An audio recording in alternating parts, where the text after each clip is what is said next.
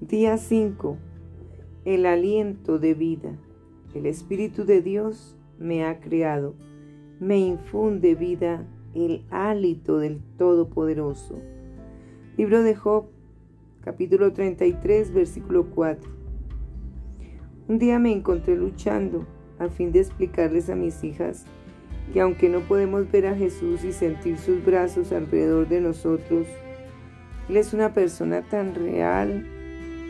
Después de discutir este concepto por unos minutos, mi hija de seis años, Isabel, finalmente me dijo, Mami, ya lo entendí, Jesús es una persona de aire. Isabel estaba solo declarando lo que era evidente para ella, que no puede ver a Jesús con sus ojos, pero sabe que se encuentra ahí y está en lo cierto. Jesús, Jesús es una persona real, no un amigo imaginario o el personaje de ficción de una historia. Es tan real como el aire que respiramos, así como nuestros cuerpos no pueden sobrevivir sin oxígeno, tampoco nosotros podemos vivir separados de Cristo.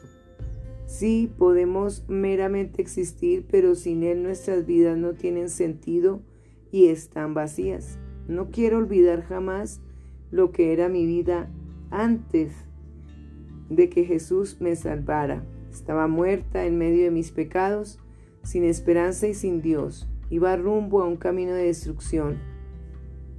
No obstante, un día de verano, Hace más de 30 años, Dios me rescató del reino de las tinieblas y me hizo renacer en Cristo. También depositó su Santo Espíritu en mi corazón, de modo que nunca estuviera lejos de su presencia. Si conoces al Señor, su Espíritu vive en ti. Tus ojos tal vez no lo vean, pero Él está ahí. Este regalo precioso, que es también tu consolador, consejero, intercesor, maestro, y amigo. Siempre está contigo, infundiéndote su vida dentro de ti para que puedas vivir de verdad. Escuchemos lo que dice el libro de Génesis. Entonces Jehová Dios formó al hombre del polvo de la tierra y sopló en su nariz aliento de vida y fue el hombre un ser viviente. Génesis 2, versículo 7. ¿Qué podemos ver acá en este versículo? Que Dios es, es, es ese soplo de aliento que toda la humanidad necesita y que todos tenemos. Seamos buenos o seamos malos, todos tenemos el aliento de vida que es Dios, porque todos ah, respiramos y estamos respirando ese hálito de vida que Dios nos da y gracias a Dios podemos vivir porque estamos respirando. Alguien que no pueda respirar ya no vive, ya no está respirando. Pero Dios con ese aliento poderoso levanta a bebés, levanta a niños, levanta a jóvenes, personas que pueden respirar a Dios. Todos respiramos gracias a Dios, nuestro aliento de vida. Versículos para el estudio. Efesios capítulo 1, versículo 13. Efesios capítulo 2, versículos 1 al 12. Libro de Romanos capítulo 5, versículo 5 o Romanos también 8, capítulo 8, versículo 26.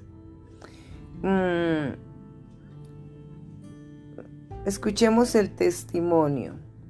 Durante casi un año rechacé los llamados del Espíritu Santo a fin de que participara en un tiempo de ayuno y oración.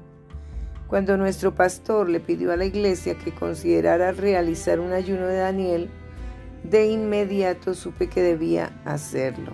Además de orar por nuestra iglesia, también oré por los miembros de mi familia que precisaban que Dios interviniera en algunas situaciones difíciles que experimentaban. ¿Respondió Dios?